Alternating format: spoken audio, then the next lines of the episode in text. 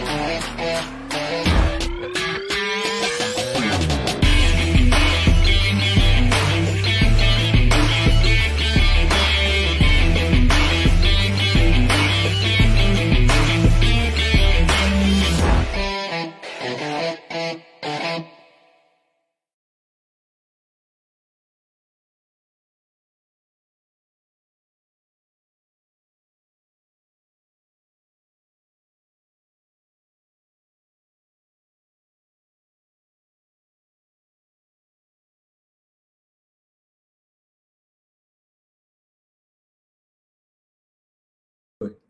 Ahora sí, ¿cómo están todos? Bienvenidos a otro capítulo más de Inversionista Digital 818. Aquí nos juntamos.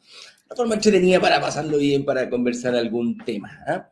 Em, tenemos eh, hoy día un programa muy especial.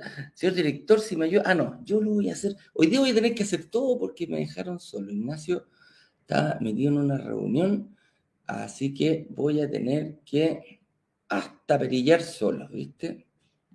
Perdónenme aquí, chicos. Hoy día es viernes y parece que nuestro cuerpo lo sabe. ¿ah? Ha sido una semana extenuante, hemos grabado muchos videos, ayer hicimos varias cositas. Estamos nosotros preparándonos ya para el próximo workshop, porque en el próximo workshop viene, viene pronto, no va a ser este año, vamos a dejar pasar Pascua, Año Nuevo, y al principio del próximo año ya estaríamos eh, ingresando nuevamente a otro workshop. Entonces, ahí vamos a ir viendo, estamos analizando y te estamos invitando a través del de el link que va a dejar el señor director en un ratito más, el, em, todo lo que tiene referencia al próximo workshop. Cómo inscribirte, es un proceso muy fácil, te vamos a hacer algunas pequeñas preguntas y después tú vas a estar eh, ya en algún canal, en algún eh, grupo de WhatsApp. Posteriormente ese va a ser nuestro canal de comunicación, tú te puedes comunicar con los administradores si quieres hacerles preguntas y si no, te vamos a ir enviando los famosos nuggets o nuggetones, que son pequeños extractos de nuestro programa Inversionista Digital 818 que nuestro equipo marketing considera que resuelve alguna duda importante o a través de las preguntas que ustedes nos van haciendo también lo vamos lo podemos ir viendo.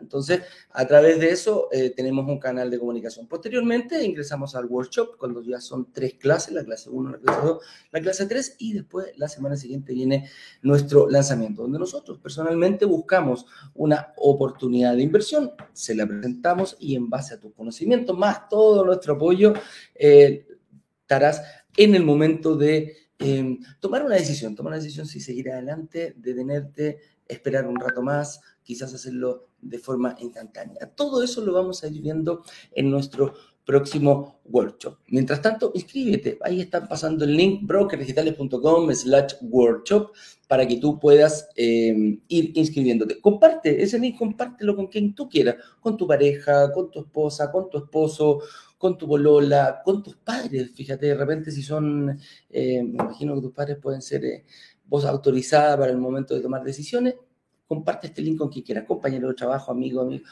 Mejor, eh, mejor compartirlo y andar a caminar solo en este. No, caminar solo no es tan bueno como ir acompañado. Y si esa persona para ti es una autoridad en base a tomar este tipo de decisiones, qué mejor que lo vean juntos. Así ambos van a poder ir eh, visualizando lo mismo cada uno, porque cuando tú ya te transformas en un inversionista, tú ves cosas que el resto todavía no logra ver. Tú vas a ver oportunidades de inversión cuando otros están viendo un pochero, un peladero, un par de casas cerradas. Y ahí tú ya vas a ir viendo oportunidades de inversión para cambiar tu vida, lo que quieras de tu vida para llegar allí, como dice Ignacio, y ese allí es totalmente personal. Si quieres mejorar tu pensión, quieres eh, dejar algún patrimonio, hacer crecer tu patrimonio, quieres dejar a tus hijos em, propiedades pagadas, vaya a saber uno cuál es la motivación que te trae, pero cada uno es distinta. O incluso, ayer lo conversamos, comprar tu casa propia. Comprar tu casa propia es como ocupar el vehículo de la inversión para eh, conseguir el famoso sueño de la casa propia. Así que esas fueron algunas instrucciones, muchachos. Ahora vamos em, a dar la bienvenida. Hoy día no tenemos invitado, eh, em, así que le mandamos un cariñoso saludo. Nos dijo que nos informó que le había venido COVID, que no se había sentido muy bien. Así que fuerza, fuerza, que te mejores prontamente. Así que con eso dicho, vamos a partir. Em, como decimos todos los días, 4, 3, 2, 1, sean todos muy bienvenidos a otro programa más de Inversionista Digital 818. Aquí eh, nos juntamos a conversar de algún tema referente a la inversión inmobiliaria de una forma un poco más tranquila, más relajada, más distendida, pero no menos profunda. Y el tema que elegimos para el día de hoy es, ¿hay un sueldo mínimo para poder invertir en departamentos? Opa, esto nos preguntan mucho eh, los inversionistas para decir, chuta, en base a ese sueldo mínimo, em, en base a ese sueldo mínimo, yo puedo invertir si lo comparo, si el banco me dice un, un millón dos, un millón cuatro, un millón seis, dos millones, quinientos mil pesos, ¿cuál será el sueldo mínimo realmente para poder invertir? Y también vamos a ir viendo cómo lo puedo, mm, cómo me evalúan los bancos, en qué se fijan ellos, Em, hay un sueldo mínimo para financiamiento. Una cosa es un sueldo mínimo para poder invertir en un departamento. Otra es conseguir el financiamiento. ¿Qué puedo hacer yo para darle vuelta a, este, a, este, a esta problemática que a lo mejor me tiene? Porque quizás yo creo que gano bastante menos de, lo que me está pidiendo el banco para poder financiar. Entonces ahí vamos a ir viendo las variables de cómo poder eh, ir moviendo este movimiento de cintura. ¿ah? Así que em, con eso dicho. Ah, ¿por qué estamos acá? Aparte del tema del día de hoy, ¿qué nos mueve? ¿Qué tiene toda esta comunidad siguiéndonos? Es eh, invertir en departamentos y lograr que se paguen solos. Ese es el objetivo. Para allá avanzamos, para allá vamos todos los días. Em, se pone a hacer moriquita en medio de la presentación. ¿eh? Pasa para acá. muévete, muévete, esa silla. Así es. ¿Cómo están, chiquillos? Oye, ¿estás esperando que termine la introducción? No, no, espérate. No, espérate. Estaba, me estaba haciendo un café. Ay, ay, ay. ¿Cómo estuvo esa reunión? ¿Tuvo larga, parece? ¿eh? Tuvo buena reunión, tuvo una reunión muy importante con, con la cama. Sí, con Morfeo. Se quedó Ya, bueno, vamos a seguir entonces con la presentación que nos trae acá, que nos junta invertir en departamentos y lograr que se paguen solo. Ese es nuestro objetivo, esa es nuestra Roma, por eso nosotros nos levantamos todos los días a esta hora. ¿Y cuándo sucede eso? Cuando hay dos variables que se empiezan a despegar. Una es el arriendo, la otra es el dividendo. Mientras más eh, distantes estén una de la otra, quiere decir que planificaste mejor tu, eh, ¿cómo se llama? Planificaste de mejor forma tu inversión. Tu inversión. Así que con eso dicho, le damos la más cordial bienvenida a todas las redes sociales que nos están viendo, ya sea por eh, Instagram, Facebook, LinkedIn, YouTube y también después Spotify. Así es, porque después de que termine este programa, lo subimos a nuestro canal, ¿cómo se llama el canal de podcast? El canal de podcast, se llama Broker Digitales. Broker Digital. Extremadamente original. me imagino, no se lo voy a llamar de otra forma. Así que con eso dicho, sean todos muy bienvenidos, muchachos, y vamos a partir. Vamos a partir analizando un poquito el tema del día de hoy, que puede ser una pregunta eh, muy recurrente, eh, muy común, diríamos, porque es una, es una duda que tiene mucha gente para saber cómo eh, el sueldo mínimo que te pides, es que si hay un sueldo mínimo para poder invertir. ¿ah? Esa, es la, esa es la diferencia. ¿Hay algún sueldo mínimo? Vamos a ver y de qué depende, qué variables puedo mover yo para, em, para salir de ese sueldo mínimo o quizás para, para, mm, para poder invertir. Que una cosa es que te financie el banco y la otra es poder invertir. ¿Cuáles son las dos, las dos aristas principalmente de eso? Eh, ¿Puedo dar mi, opinión de una vez o ya o lo tienes estructurado de forma diferente? No, no, no, dale, dale, dale, dale. ¿Ya? ¿De una vez? Partamos nomás. Ya, mira, lo, que pasa con el tema del sueldo es el siguiente. No es que exista un sueldo mínimo para poder invertir realmente.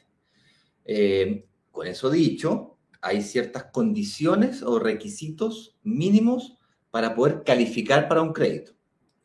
Lo que un banco o institución financiera está buscando de ti es que seas capaz de demostrarle que eres capaz de servir la deuda del monto por el cual tú estás pidiendo. Eso es todo. Lo que no es lo mismo que un ingreso. El sueldo, eso, eso estamos hablando. Para poder demostrar que eres capaz de servir una deuda, tienes que demostrar ingresos. Correcto. Por lo tanto, va a depender del monto que tú estés pidiendo, las exigencias que se van a pedir. Por lo tanto, la pregunta realmente es, no es que si existe o no existe un sueldo mínimo. tú tienes que adaptar el valor total que estás pidiendo a tus condiciones de, de- de ser capaz de demostrar lo que estás pidiendo para poder servir la deuda. Correcto. ¿Bien? En todo caso, ahí, ahí con, con respecto a eso, Ignacio, también eh, que, que en algunas partes, en algunas entidades financieras, si ellos tienen un sueldo mínimo para poder, para poder prestar, ellos dicen, yo no presto menos de mil UF. Claro. ¿Cachai? Que, Claro, que eso, que eso claro, uno, uno lo ve. claro. ¿Cachai? Que uno la entidad financiera, yo no presto menos de mil UF. Claro. Y como es lo mínimo que yo hago, Claro, eso pido un sueldo para eso. Eso, eso tiene relación a una, Claro. un- más que un sueldo, un ingreso. ¿no? Porque, porque lo- los sueldos es una, una fuente de ingresos, los ingresos son, varias, son múltiples fuentes de ingresos. Ujú. Ahora, un poquito más atrás. La razón por la cual hay instituciones financieras que prestan como mínimo 1000 UF Ujú. Es porque cuando tú, pres- cuando tú tienes un sueldo menor a 600 mil, 500 mil pesos, Claro. eres demasiado vulnerable a Los vaivenes de, vaivenes de la de vida. cualquier, de la vida, de cualquier cosa. economía. No, de la vida. De la vida. ¿Ok? ¿A qué me refiero con eso? La proporción marginal al consumo que tienes tú es más alta que una persona que tiene 2 millones o 3 millones de pesos. Pues. Porque tú tienes que pagar el arriendo, pagar el colegio, pagar el transporte, pagar el supermercado, pagar, y eso se consume el, una, una Ah. proporción Importante. mayor prácticamente total de tus ingresos. Salvo dependas de otras personas. Por ejemplo, Ah, tus hijos. sí, sí, es más- difícil de ver. Por ejemplo, ah, tú dices que los hijos dependen de otros papás. Sí, sí, sí, Sí. dependiente. Claro. Por ejemplo, mi, hija. Mi hija eh, eh, depende de mí para pagar su colegio, para pagar su... Ella no paga colegio o universidad en este caso, no paga alojamiento, no paga comida, recibe una mesada. Y bueno, Y tiene una se la serie- gastan puras leceras más encima. No, pero independientemente en qué se gaste, puede ganar 600 mil pesos y es capaz de ahorrar 600 mil pesos. Claro, Porque si se lo propusiera, si se lo propusiera, Claro. podría, porque no tiene otro gasto. claro. Entonces te das cuenta que no, no es el monto del ingreso, porque si ella, si ella es capaz de ahorrar 600 mil pesos, es capaz de comprarse un departamento cuyo monto mínimo sea de Mil UF. 1000 UF, quizás. Claro, claro. Con 600 lucas, eventualmente podría calificar para un crédito de unas 1000 UF. No estoy Claro. diciendo que siempre sea así, va a depender de, de otros factores también. Claro. No, si el problema es encontrar una propiedad de mil UF. No, pero te a comprar entonces una propiedad de 1500 UF, de 2000 UF y pagas 1000 o Sí, sí, 1500 UF de, de pie, ¿me explico? Para que puedas salir al mercado a buscar. Vale, mi, mi mujer, de hecho, eh, fue una situación similar a la que le ocurrió a mi mujer, en donde el crédito que nosotros estábamos pidiendo para ella, de la propiedad que ella invirtió, era de 1050 UF Ujú. o 1100 UF. Y justamente la institución financiera nos pasó una tasa de interés relativamente alta porque ella era extranjera, ella eh, tiene algunos compromisos de corto plazo que le estaban, le estaban estorbando en ese momento, tarjetas de crédito principalmente, eh, tarjetas de crédito principalmente.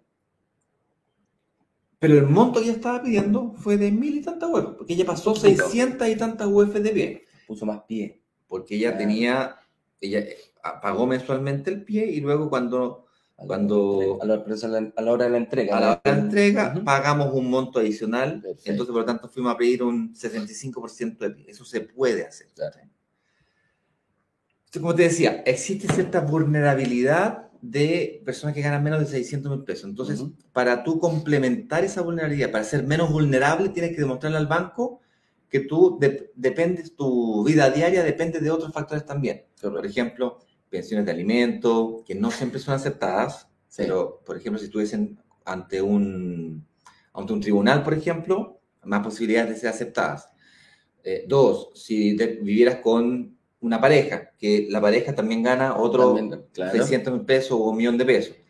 O, por ejemplo, en el caso de mi hija, que, de acuerdo, gana 600, no gana nada, está, trabaja- está, está estudiando todavía, pero si ganara 600 mil pesos, eh, ella podría decir, sí, pero yo gano 600, pero, no, Pero- vivo con mi papá. o sea, Claro.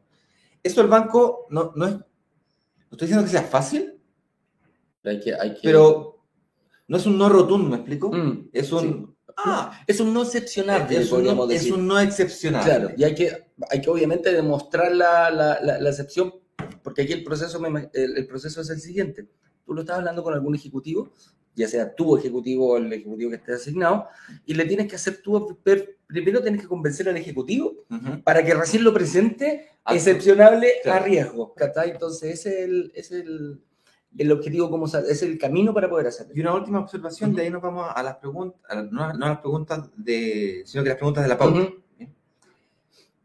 Distinto sería si tú efectivamente ganaras solamente 500 lucas, 600 lucas.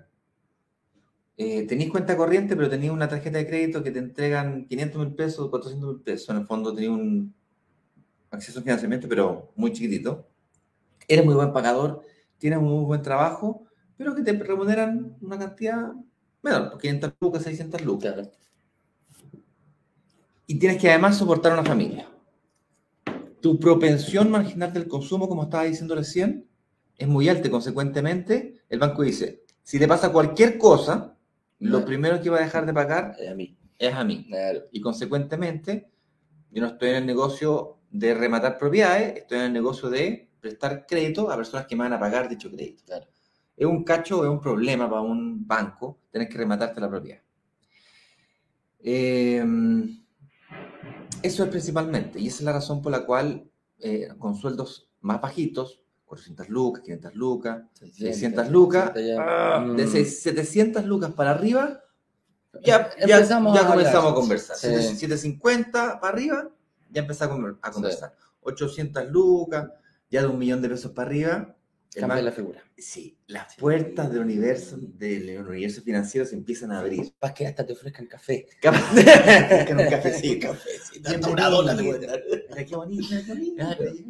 Claro. Pase, pase, pase por acá. Pase por acá. Sí. No se me vaya. Usted ya puede, puede, dijiste su root y puede pasar con una ejecutivo.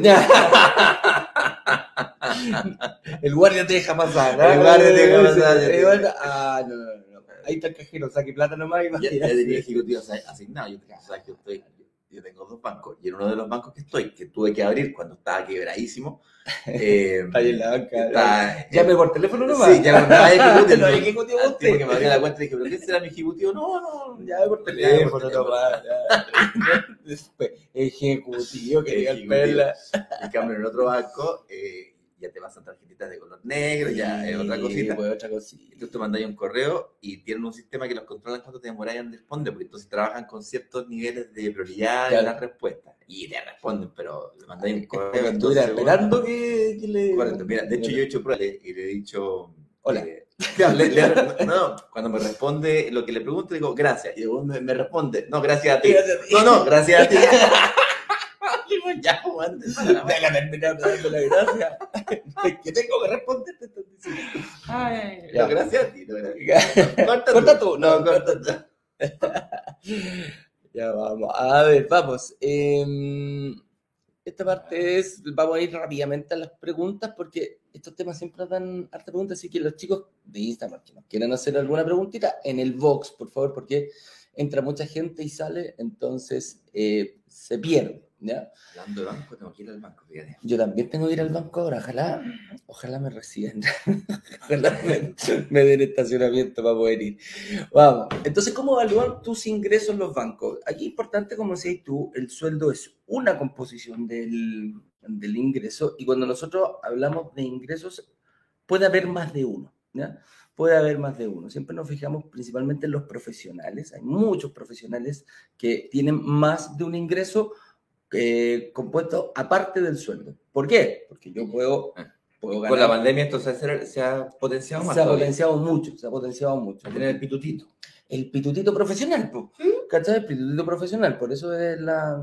eh, por eso es principalmente, bueno, y no tan profesional, hay otros tipos también que se han conseguido otra pega, principalmente trabajo para una entidad y después hago mis pitutitos. Los informáticos, ha pasado mucho. Bueno, los informáticos, los informáticos tienen su trabajo, trabajan y después dicen, oye, pucha, ¿me podías hacer una página web? Sí, yo te la hago, compadre. Sí. Ahí está mi boletita. Sí. ¿ah? Oye, ¿me podías hacer algo, no sé, un CRM para mi empresa? Súper rápido esos gallos. ¿ah?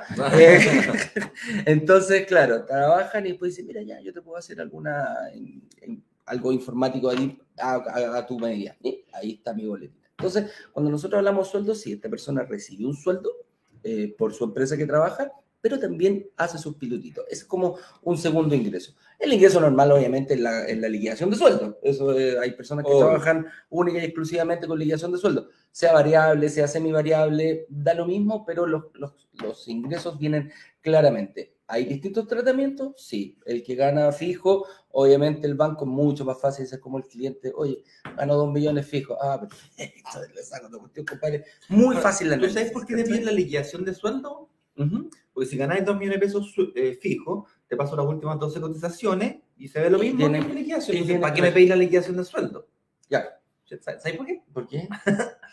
Porque la liquidación de sueldo puede venir algún descuento adicional de algún tipo de Descuento, descuento, por planilla. Sí. Entonces, hay algunos descuentos que vienen por planilla, como por ejemplo préstamos directo a la empresa, los préstamos de la caja de compensaciones, o los seguros con ahorro de repente que, que te descuentan por planilla, ¿cachai? Entonces, el ejecutivo o el, analista de riesgo revisa eso también. Porque lo suma, claro. Lo, puede sumar o lo puede restar dependiendo. Claro, dependiendo ¿Qué tipo de ingreso no te mira el banco? ¿No qué? ¿Qué tipo de ingresos no te mira el banco o no te registra el banco? Ah. El típico pituto es si vendís palta en el edificio, tú en tu edificio, si vendís paltita a los vecinos, ¿ah? pasando y pasando. Pasando y pasando. Cinco la palta por la, el kilo palta por el kilo damasco. Eh, bueno, ahí sería como, tendría tendría como 10 kilos de damasco para un kilo palta, pero... Claro. pero ese, el trueque, ese, ese pituto que, que, hacemos. que no le contaste a nadie, ese, cuando vendiste ropa usada, ¿cachai? Y ese tipo de cosas, no existe. No existe. Si no lo puedes demostrar, no, existe. Entonces, si lo haces una cosa formal, por ejemplo, si tenés, como contaba ayer o ayer, no me acuerdo qué día, tenéis dos vehículos o tres vehículos en Uber, los tenías así a la buena, te sacaste tres créditos de consumo. Y te generan un millón de pesos entre los tres, me Entre los tres vehículos te generan un millón de pesos extra, ¿cachai? Más decir, descontado lo que ya pagáis de la cuota del auto. Eso, no está, no, eso no, no, no, está demostrable. No demostrable. Tienes que hacerlo demostrable. Y ahí una entrega inmediata ni hablar porque sale rechazado, pero una entrega futura a 12 meses o mejor aún dos años mínimo, te permite durante los próximos seis meses regularizar tu, tu fuente de ingreso, abriendo una, una empresa de, transporte, llevando la contabilidad correspondiente, pagando las remuneraciones de los, de los eh, conductores que, que tienes eh, trabajando, etcétera, etcétera, etcétera. regularizando regularizando. Y va a tener que pagar los impuestos correspondientes. Ayer hablábamos de que no pagar impuestos de pronto es una mala idea, ¿cachai? Entonces, claro, tú lo tienes regularizado porque no quieres pagar impuestos. Pero resulta que ese impuesto que te está ahorrando te está impidiendo acceder a, una inversión. A un mejor financiamiento. A un mayor financiamiento, O un mayor financiamiento. Lo que estamos mal acostumbrados a creer que el financiamiento o un crédito hipotecario es malo porque sale de mi bolsillo. Claro, cuando sale de tu bolsillo para tu casa propia, es malo porque lo pagas tú. Es una, Cuesta. Lo que te saca plata del bolsillo es malo. Claro. Pero hay créditos hipotecarios que son buenos. Cuando, por ejemplo, el crédito hipotecario lo paga el mismo activo que estás comprando. Por ejemplo, un crédito de consumo para el auto que te estás comprando. Eso lo paga el mismo activo. El activo te está pagando el crédito de consumo, ¿cierto?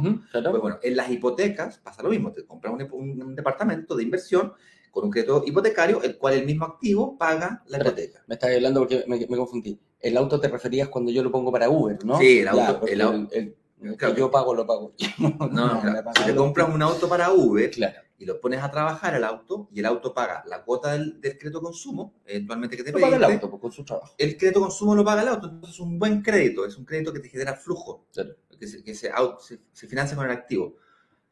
Y un, departamento también puede ser exactamente lo mismo. Me privo el departamento con el crédito hipotecario, entonces no es una deuda mala, es una deuda buena, porque yo gano plata con plata que no es mía, en este caso. Particularmente con las propiedades, a diferencia de un auto que se deprecia, bueno, el auto, con la escasez que hemos tenido, con la situación estadia que hemos tenido, los valores han, ido aumentando. El tema del dólar, el tema de la escasez y tal. Pero es por ahí. Pero, es, pero es, es un efecto visual realmente, no es una, no es una, porque hay una, sí, eh, tu auto pasó de costar 10 millones a costar 12 eh, millones, ¿cachai? Pero tenés que descontar el efecto de inflación. Entonces, no es tan real la ganancia, ¿me entiendes? Eh,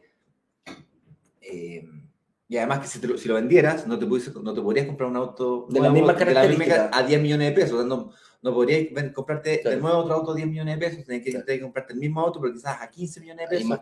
o 16 millones de pesos nuevo, si, es que, si es que pilláis. sí. Las propiedades no, las propiedades tú las compras en 2.000 UF y las vendías en 2.500 UF, o te las compras en 3.000 UF y las vendías en 4.000 UF. Esa diferencia plata, esa diferencia de UFs, es un UF, por lo tanto está ajustado por inflación, no tienes que hacer ningún descuento por corrección monetaria, y es ingreso real que es tuyo, es patrimonio real tuyo. Claro. Muy bien, eso es el, disculpen la, la. No, pero está bien. Entonces, principalmente, eh, los bancos, ¿cómo te van evaluando? Bueno, una cosa son tus ingresos, también se fijan en tus deudas, cómo está compuesta la matriz de deuda, qué tanto te afecta esa deuda a tu porcentaje de, de, ingresos. Dice, oye, este, siempre, siempre los bancos tienen que dar con un número. Todos estos estudios que hacen es para llegar a un número.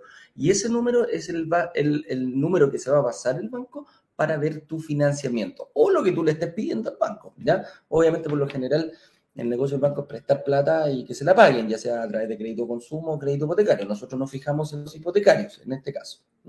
¿Y influyen las deudas? Sí, influyen las deudas.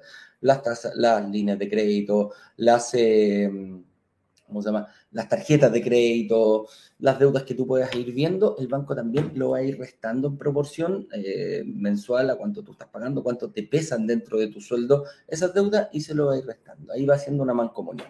Y hay otro, hay otro, mm, eh, eh, ¿cómo se llama? Otro ítem bien importante que son los, el patrimonio. ¿Cuál es el patrimonio con que yo cuento? ¿Es bastante importante para el banco? Sí, porque yo puedo ser, ya puedo tener mi casa pagada, puedo tener dos, tres autos pagados quizás a mi nombre. Ojo, claro, hay un, de, hay un tres autos, pero tenía uno a tu nombre, otro a tu mujer y un tercero a tu hijo. Correcto. tenía un auto. Tenía un solo auto, eso te iba a decir. Si el, tu auto lo pones al nombre de tu mujer o, viceversa, mira que ahora no podemos decir. Eh, no, no. Es viceversa. pero en el fondo, lo que esté a tu nombre, incluso aquí hay gente que, que, que de repente comete errores.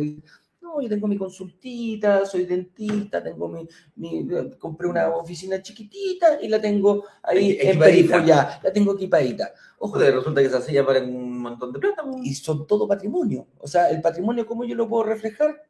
todo lo que está a mi nombre. Factura, eh, padrones del auto, eh, ¿cómo se llama? Escrituras para las propiedades, todo eso lo va viendo el banco indistintamente, te lo va pidiendo. Entonces, a todo esto lo meten en una juguera que nosotros le llamamos... Gente más poderosa como tú se compra ya cuadros y cosas que se van valorizando en el tiempo. Perfumes, relojes, joyas. joyas. Pucha, mira, este no, está parado. Está parado. ¿Ah? este está parado. Decir, de, los... de, Paraguay, Uruguay. De... Sí, porque son las 4 de la tarde aquí. Oye, no, sí, mira, Armani, Armani dice ahí. Pero con H. Armani, pero con, pero con, H, H y con I latina. Entonces, eso principalmente. Todo esto lo meten en una juguera y el banco después da todo esto para llegar a un número. Y ese número importante es el que se va a guiar para decir cuánto es el porcentaje de financiamiento en base a ese número.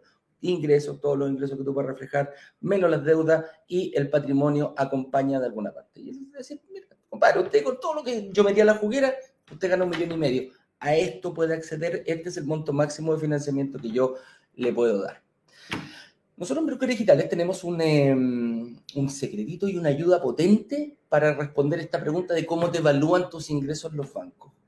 Tenemos un equipo un equipo de analistas, brokersdigitales.com es la agenda, donde tú puedes agendar una reunión precisamente con personas que tienen baja experiencia en los bancos y que día a día evaluaban distintas personas, evaluaban distintos créditos, son ejecutivos bancarios. Entonces, tú al ingresar y pedir una reunión con ellos, nosotros te damos la, la posibilidad absolutamente gratis de que tú puedas tener una reunión con un analista. ¿Y qué va a hacer él? Te va a dar la visión del banco muchas veces uno ni siquiera la sabe y no tiene por qué tener, no tiene por qué saberla. Entonces, el objetivo de ellos es decir, siéntate 20, 30 minutitos conmigo, te doy la posibilidad de que tú me expliques cómo están compuestos tus ingresos, cómo son tus deudas, cómo es tu patrimonio, y hacen, lo meten en la juguera al tiro y te dan una prospección de cómo podía ser al momento de, eh, de, cómo te va a evaluar el banco al momento que tú solicites un crédito hipotecario.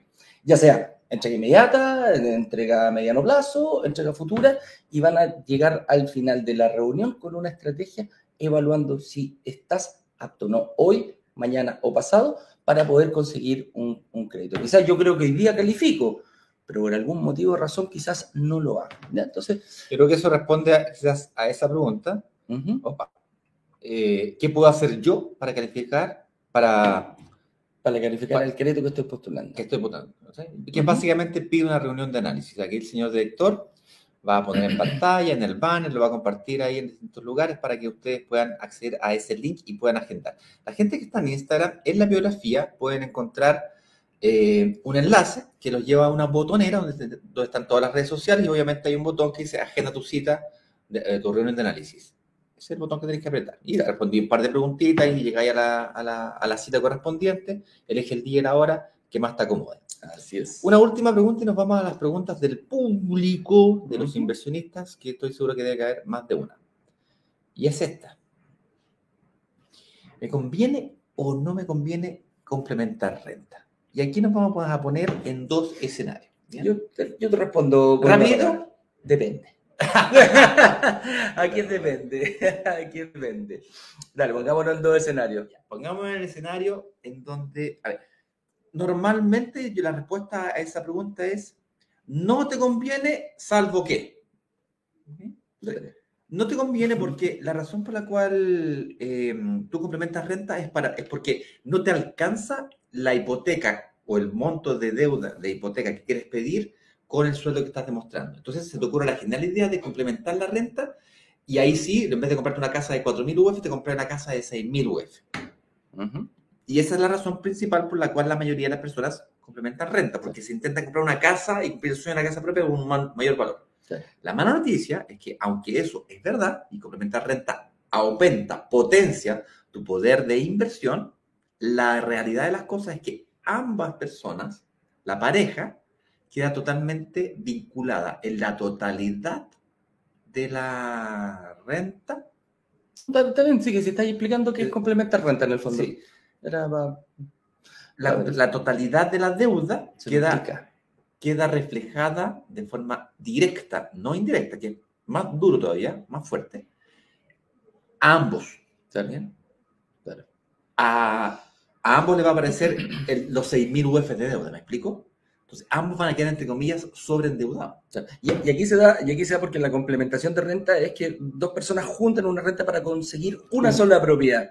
Entonces quiere decir que ni a ti ni a mí nos daba para, para sacarla solo, pero accedimos a una propiedad de mayor valor que podríamos haberla tenido solo. Aunque la propiedad está a nombre de la otra pareja, si tú complementaste renta con esa pareja, Claro. a ti te aparece la deuda por el total. Y cuidado, que es muy, muy difícil salir de eso, porque los ingresos, deuda y patrimonio están completamente desequilibrados cuando haces eso. El patrimonio aún no crece de la manera que debería crecer eh, para poder compensar el nivel de deuda que adquiriste. Y la deuda está completamente elevada en relación al ingreso. Claro. Entonces es muy difícil salir de eso. Cuando digo muy, te puedes demorar años, 10, 15, 20 años o más en salir de esa situación. Se te cortan las líneas de crédito, los capitales de trabajo, en el caso de la gente que sea emprendedora. Se te cortan las tarjetas de crédito. Los accesos a cualquier otro tipo de crédito o financiamiento también se ve afectado. Olvídate del cafecito que te daban antes, No. el- ya no, no, no. ya no, el no. ejecutivo de cuenta te dice muchas gracias por su compra, Claro. váyase. Antes de firmar el crédito te llamaba para el cumpleaños, ahora dice, Ahora te ¿quién dice, es? ¿Quién es? Yo no lo cacho. Ya, ¿y cuándo me conviene complementar? Porque está claro que si yo voy por mi casa propia, por lo general, esto pasa mucho con la casa propia cuando dices, tú, tú tenías un presupuesto, y ya, ok, pongamos un presupuesto cualquiera, 4.000 UF para comprarme mi casa. Ok. Y empezar a buscar, a buscar, a buscar, y decir, chuta, pero la de 4.000, oye, hay una de 4.500 que, que incluso, mira, me- sería mejor para la guagua, para los niños, toda la cuestión, y después va subiendo, subiendo, subiendo, quizás puede llegar a 5.000, 5.500 UF, dependiendo de él, y ahí viene la gran idea. Pero complementemos renta, pues, ¿de qué te preocupáis? ¿Ah? Y aumentaste el valor, quizás para 4.000 calificabas tú solo, pero para 5.500 y, y viene la otra persona, y ahí es donde dices tú, Ignacio, es muy complicado salir de eso porque los dos quedan esposados. y es extremadamente tentador hacerlo. Ese es el Claro. gran problema. ¿cachai? Luego vienen crisis como la pandemia, vienen otro tipo de crisis y no pueden pagar el dividendo, otros compromisos, te cambiáis de pega, Claro. o uno se enferma, le pasa, Claro. uno pierde la pega, Viene otro dos, hijo, quizás. Viene otro hijo, ya no pueden trabajar los dos, Claro. y se empieza a complicar, viejo, y tú ves familias sufriendo, la, el sueño de la casa propia se transforma en pesadilla muy rápidamente. Y es extremadamente tentador porque, por Dios, qué rico cumplir ese sueño.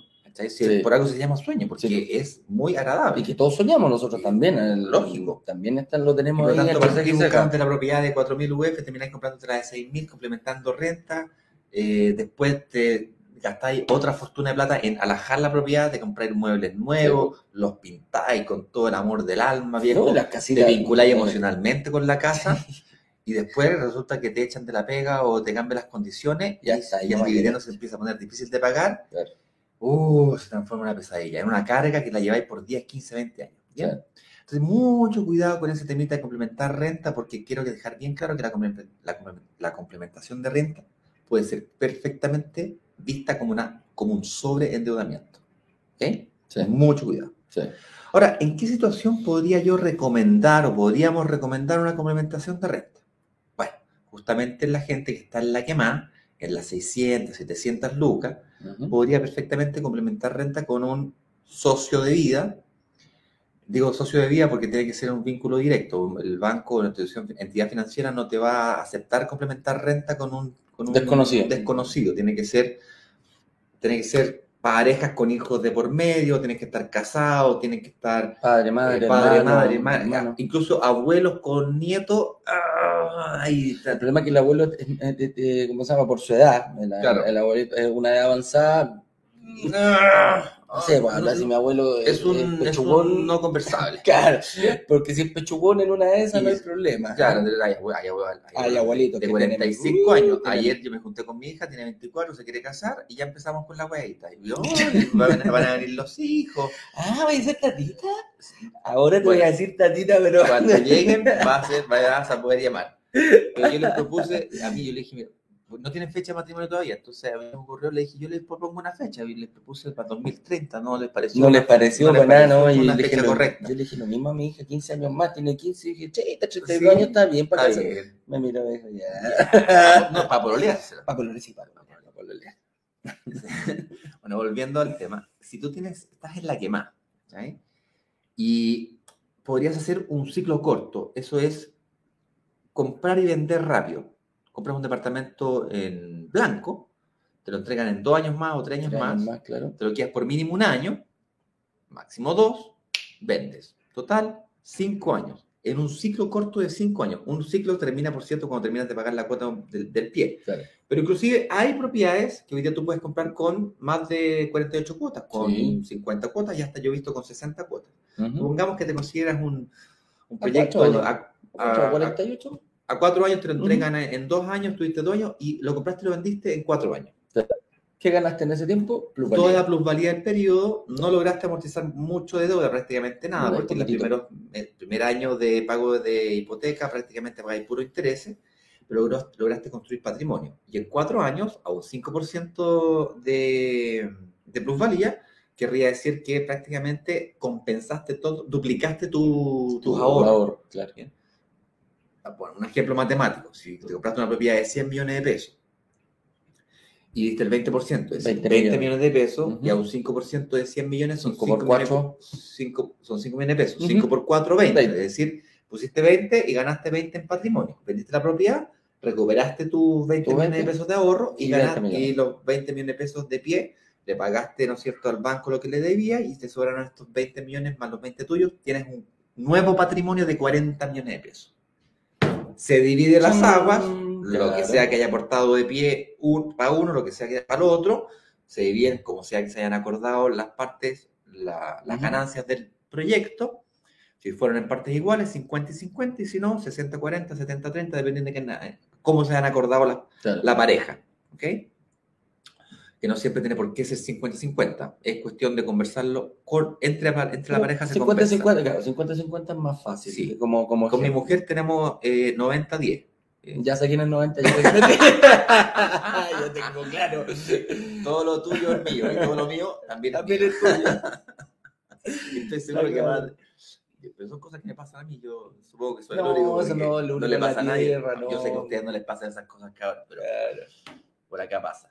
Bueno, entonces para terminar de redondear la idea, se separan las aguas y construyes patrimonio ¡Chan! y ahí por separado podrías dar un muy buen pie para adquirir. eventualmente en esos cuatro años tu situación financiera o de, generación de ingresos o demostración de ingresos podría pasar de las 700 lucas, ojalá en cuatro años aumentar tu sueldo a un millón de pesos. Aquí, ojo, eh, y, el escenario que, que, va con esa estrategia es que ambas personas después por separado pueden invertir.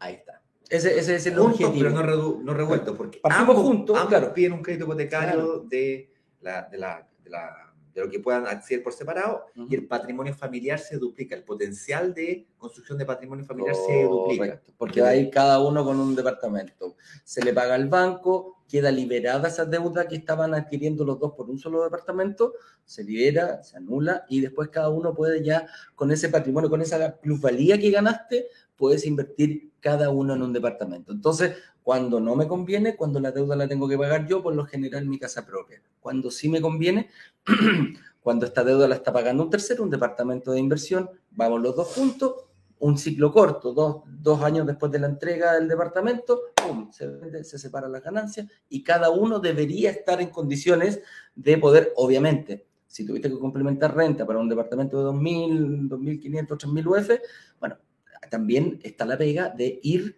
mejorando tu situación eh, laboral para ser un cliente más atractivo para el banco cuando te otorgue el financiamiento. Con eso dicho, amigo mío, vamos, a preguntas, pues vamos a preguntitas. ¿Habrá alguna preguntita, señor director, por ahí? Em, a ver. Señor director. Señor director, no sé si las tiene elegidas, si no buscamos nosotros por aquí. Ahí está. Ahí, ahí José Yucra nos dice, te apuesto que tú no alcanzas a leer. sí, a ver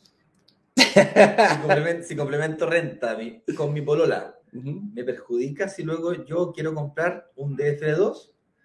Ya, supongamos que te, supongamos que te dejaran complementar con tu polola, que, muy difícil. que es muy difícil. Tienes que tener un hijo en común o estar casado para que exista el vínculo. O sea, dejarías polola, sería esposa. Pasaría a ser esposa, mujer. La única forma es con un vínculo. La, la, única forma es que tengas que tener un hijo. Ojo, no te estamos diciendo que vaya a tener un hijo para que pueda complementar con la bolola. Eso no, amigo mío, ¿ya? Pero, pero, supongamos que te lo diera, ¿ya? Supongamos que te lo diera. La segunda parte de la, parte de la pregunta es, si luego yo quiero comprar el DFL2, ¿me perjudica? Y la respuesta categóricamente es que sí, porque tú vas a tener una complementación de renta y vas a estar pagando, vas a estar endeudado con lo, en otro departamento. ¿Te aparece? se te refleja en el sistema financiero. No es que la deuda baje la mitad. No es que si el departamento cuesta 2.000 UF te van a reflejar 1.000 porque estás complementando 1.000 a cada uno.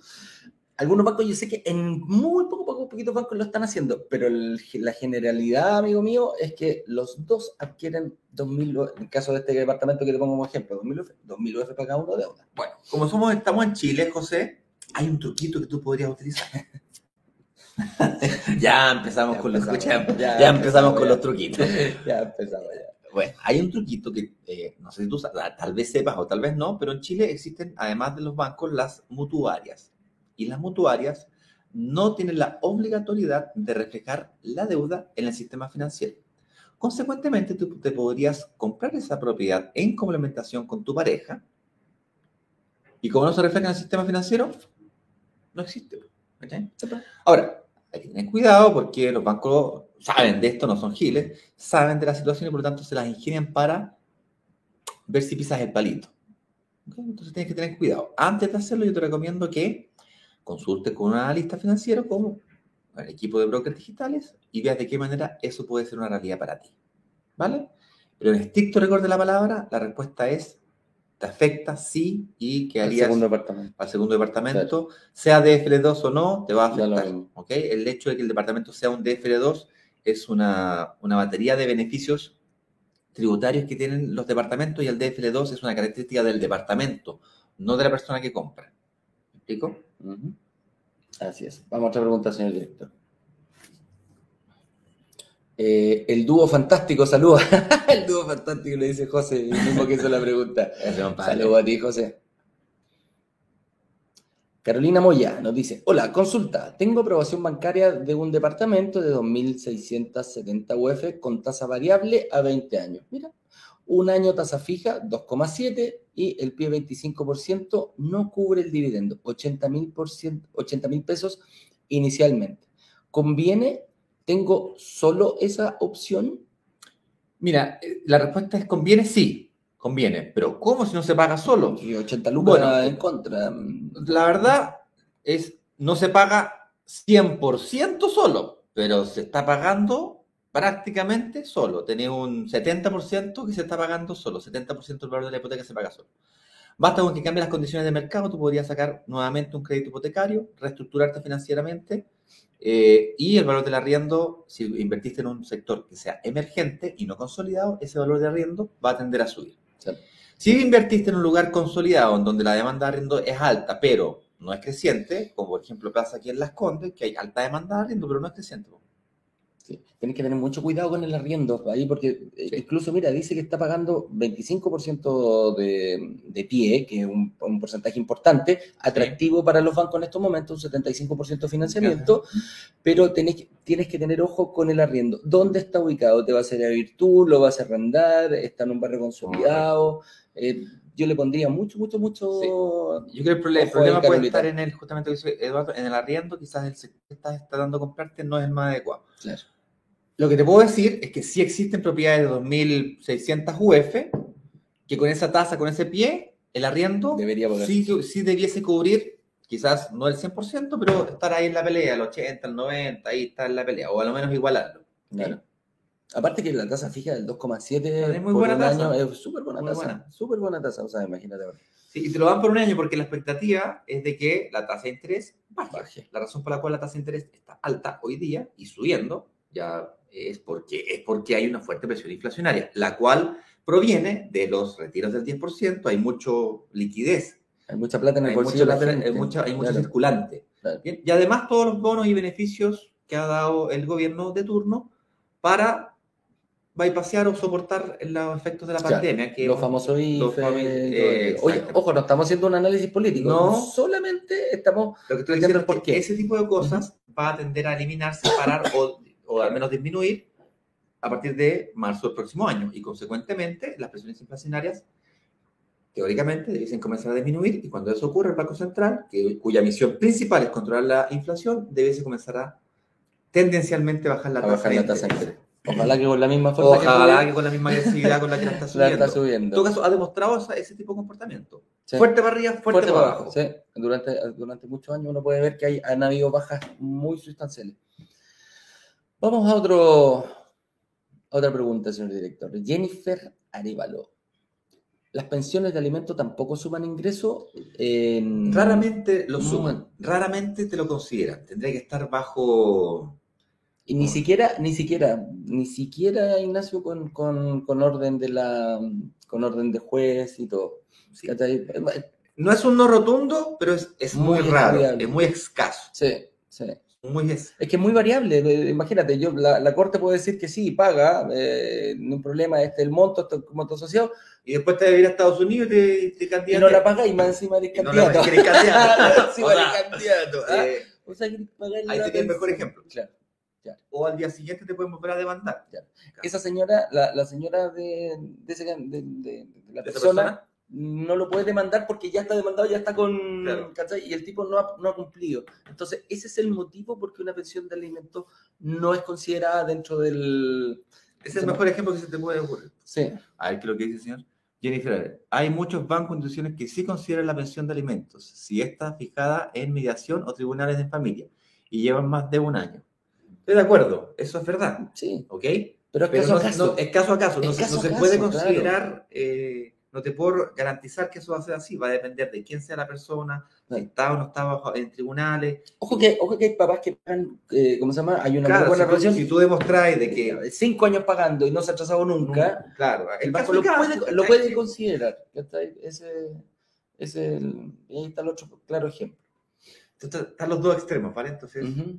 Por eso se analiza, es- es- son excepcionables. Y cuando decimos que son excepcionables, la regla normal es no, pero caso a caso se va revisando. Gerald, No, Gerald. perdón, Gerald Sentile. Saintay.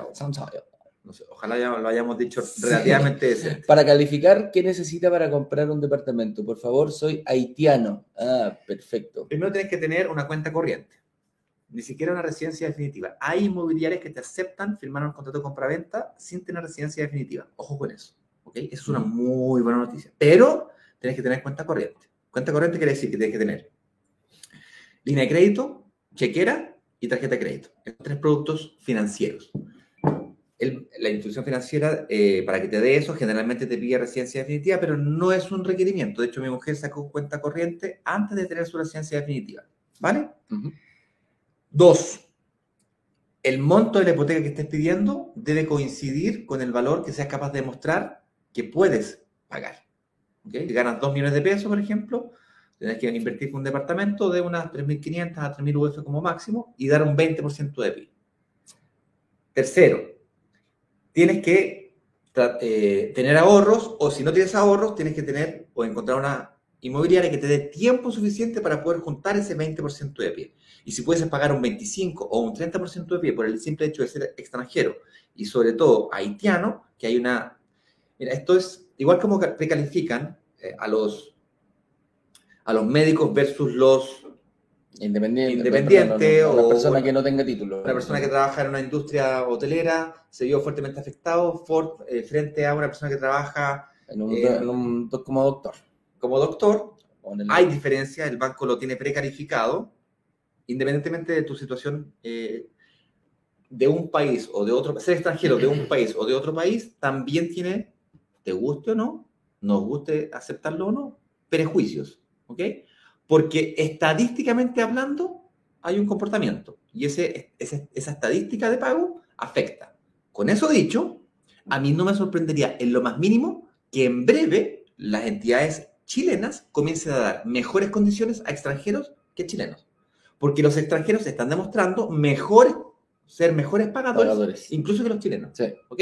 Entonces, si no es cierto, hay una cierta injusticia desde el punto de vista de un prejuicio, en la realidad, cuando el extranjero en, general comienza a demostrar que es mejor pagador que un chileno, eventualmente la banca puede eh, permitir o dar mejores condiciones a un extranjero. ¿Ok? Es una respuesta un poco más compleja de responder, eh, Gerald. Es por eso que yo te invito a que pidas una reunión de análisis y tengas una mm, reunión privada con un analista financiero a quien le puedas decir tu fuente de ingreso, cuánto tiempo llevas en Chile, la edad que tienes, eh, hace cuánto ganas, de cuál es la fuente de ingreso, cuál es tu profesión, eh, en qué industria trabajas, etc. Y eso también afecta el acceso a la hipoteca. Así es. Vamos avanzando con un par de preguntitas más, señor director, para ya ir cerrando. Marco Sale nos dice, hola, soy extranjero, trabajo en Uber con una renta mensual variable que supera el millón de pesos. ¿Puedo invertir en comprar un departamento? Va a depender, Allen, de cuánto puedas demostrarlo y si es que se puede demostrar con el empleador que tú tienes o si lo haces personalmente. Si tú puedes demostrarle ese ingreso al banco, tienes altas probabilidades de poder hacerlo, ya que tu variabilidad de sueldo está por sobre el millón de pesos.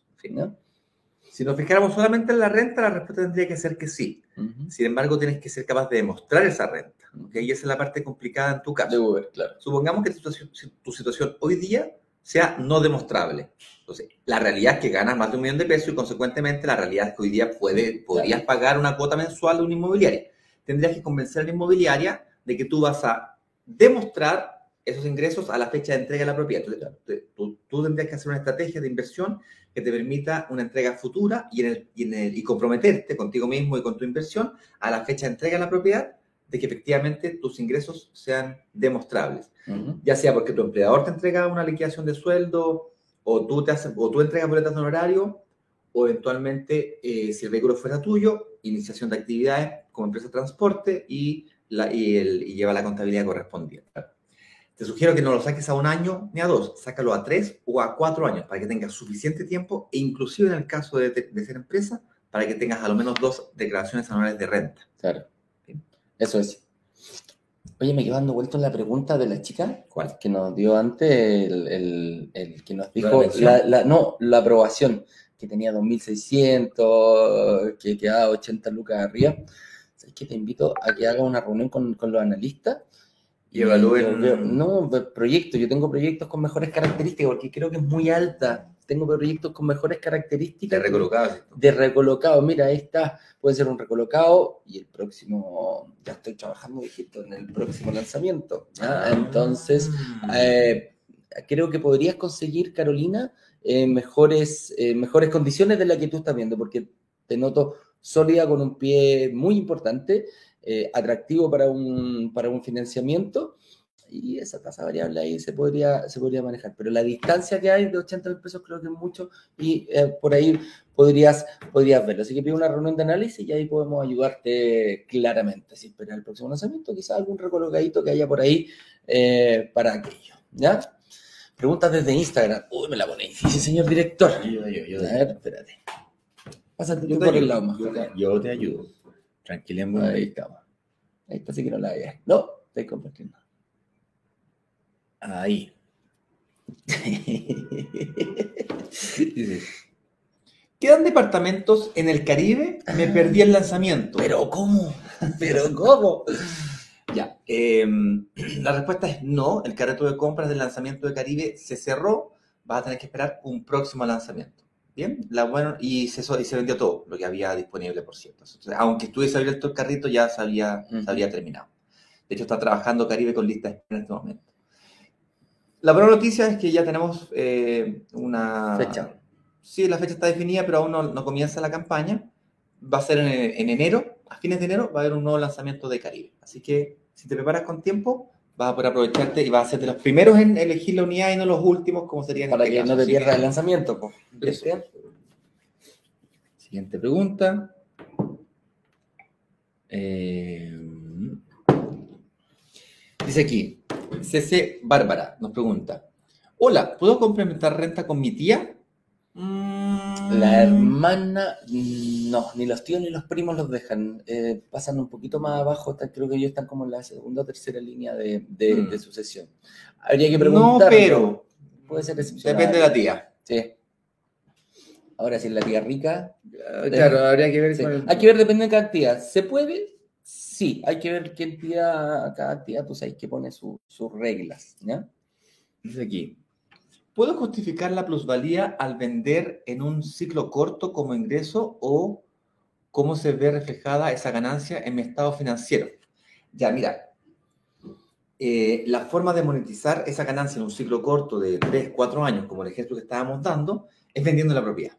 Ese es el momento en donde tú monetizas, porque lo tienes, hasta ese efectivo. entonces lo tienes solamente en papel. ¿Cómo poder eh, justificar eso sin tener que vender la propiedad? Bueno, tendrías que tasar la propiedad y tendrías que demostrar la tasación a tu ejecutivo y, y decirle que no tiene deuda. ¿cachai? Entonces tendrías que hacer algún tipo de truco, algún tipo de artimaña financiera para poder hacer. Yo no soy muy amigo de eso, la verdad. Ujú. Yo te sugiero que, dado que es una inversión, cortes por lo sano y liquides la propiedad y ese patrimonio real lo inyectas como pie a una próxima propiedad y esa es la forma más sencilla, más fácil, más directa de estar muy bien evaluado porque te van a tasar muy bien tu crédito hipotecario dado que estás dando un pie muy alto, de un 25, 30 o 40%. Empiezan a, pasar cosas muy dulces, muy bonitas cuando das un pie de, de un 30 o 40%. Sí. ¿bien? Cuando digo dulces es que la tasa te empieza a bajar, la diferencia entre arriendo y el dividendo comienza a aumentar, esa diferencia la voy a, a- a utilizar para aportar a, a capital del- del- de la hipoteca, con eso baja la cantidad de años, disminuye los intereses, etcétera, etcétera, etcétera. ¿Ya no hay más? ¿O si hay más? Y me parece que hay una pregunta más y con eso cerramos. ¿No? ¿No hay más? No. Ah, Esa esa era la última pregunta. Esa era la última pregunta. Ya. Bueno, señor director, ¿Qué, apa- qué pasa hoy en la tarde en Brokers Digitales? ah? bueno, che- Vamos a, ¿cómo se llama? Hoy día tenemos nuestra, mira, y hay, hay- hay varios hitos importantes que cumplimos. Tenemos nuestra primera eh, almuerzo de cierre de año de Brokers Digitales eh, y primera vez que vamos a estar todos juntos, con toda la empresa junta, sí. primera vez que vamos a estar toda la empresa junta. Así que tanto eh, marketing, finanzas, comerciales, nos vamos a juntar a compartir un día, hoy día, y muchos nos vamos a conocer a conocer a conocer el día de hoy. Hay gente que lleva más de un año y todavía no nos conocemos porque nosotros somos una empresa digitales digital, entonces y nos vemos, cada uno está en, en- en cualquier parte. Entonces Ignacio vive en Brasil, yo vivo en la quinta región, el señor director vive en Santiago Eh, y así también tenemos personas que viven en Colombia, tenemos personas que viven en, en son venezolanos también, de repente salen argentinos que se van a ir a Argentina ahora un par de meses y van a estar, van a volver, todo eso lo, lo vemos. Entonces hay mucha gente que todavía no nos conocemos. La magia de la libertad geográfica. Así es, así es. Así que vamos a tener, ahí vamos a subir algunas fotitos a nuestras redes sociales. Oye, es súper importante que se inscriban los chicos de Instagram, eh, comiencen a seguirnos, aprieten el botoncito y ahí les vamos a salir cada vez que estemos en el aire. Y la gente de YouTube, por favor, suscríbase, póngale campanita, eh, ahí también van a poder tener mucha Eso voy a hacer, nos vamos a, eh, voy a pedir al equipo de marketing que mande a los grupos de WhatsApp y por email, seguirnos en Instagram para que puedan ver las historias de los chascarros y las cosas que van a pasar en el backstage de este eh, primer, primer evento de, de Broker Digitales. Ahí vamos a hacer una transmisión en vivo. Broker Digitales Chile. Sí, porque hay, hay, dos más. Hay brokers digitales Cabrie y ahora también brokers digitales Iberia. Y por eso estoy tan cansado, porque los lives de, Iberia a las 4 de la mañana. Son las, a las 3.38 de la mañana, pero de España, o sea, son las 4.38 de Chile. Epa. a ti se te ocurre aceptar. ya. Por, un ratito, para arranque. Señores y señores, eh, los dejamos invitados que nos siguen en nuestras redes sociales el día de hoy y nos vemos el lunes a las 8.18 de la mañana. Va a ser un programa bien especial el del lunes eh, vamos ya a tener los resultados de la votación del día domingo. Vote, por favor, levántese y vote, haga cumplir su, cumpla con el deber cívico por quien usted quiera, pero por favor, hágalo. Así que a las 8.18 yo creo que vamos a estar conversando, oye, ¿quién ganó? ¿Cómo se viene ahora? Va a estar entretenida esa trastienda. Ojalá que no sea demasiado estrecho para que podamos definir, si no hay que recortar los votos y nuevamente dos, tres días más. como lo pasa en Perú. Así es, así con eso dicho, un abrazo grande, chiquillos. Brokerdigitales.com es la agenda. Ya lo sabes ya, no te pierdas esta tremenda oportunidad de tener una, una reunión personalizada, 100% online, 100% gratis, con una persona, con un analista con mucha experiencia bancaria. Así que, con eso dicho, pásenlo bien el fin de semana, muchachos. Nos vemos el lunes. Nos vemos el lunes a las 8 con 18 de nuevo. Chao, chao. Chao, chao, chao, chao, chao, chao.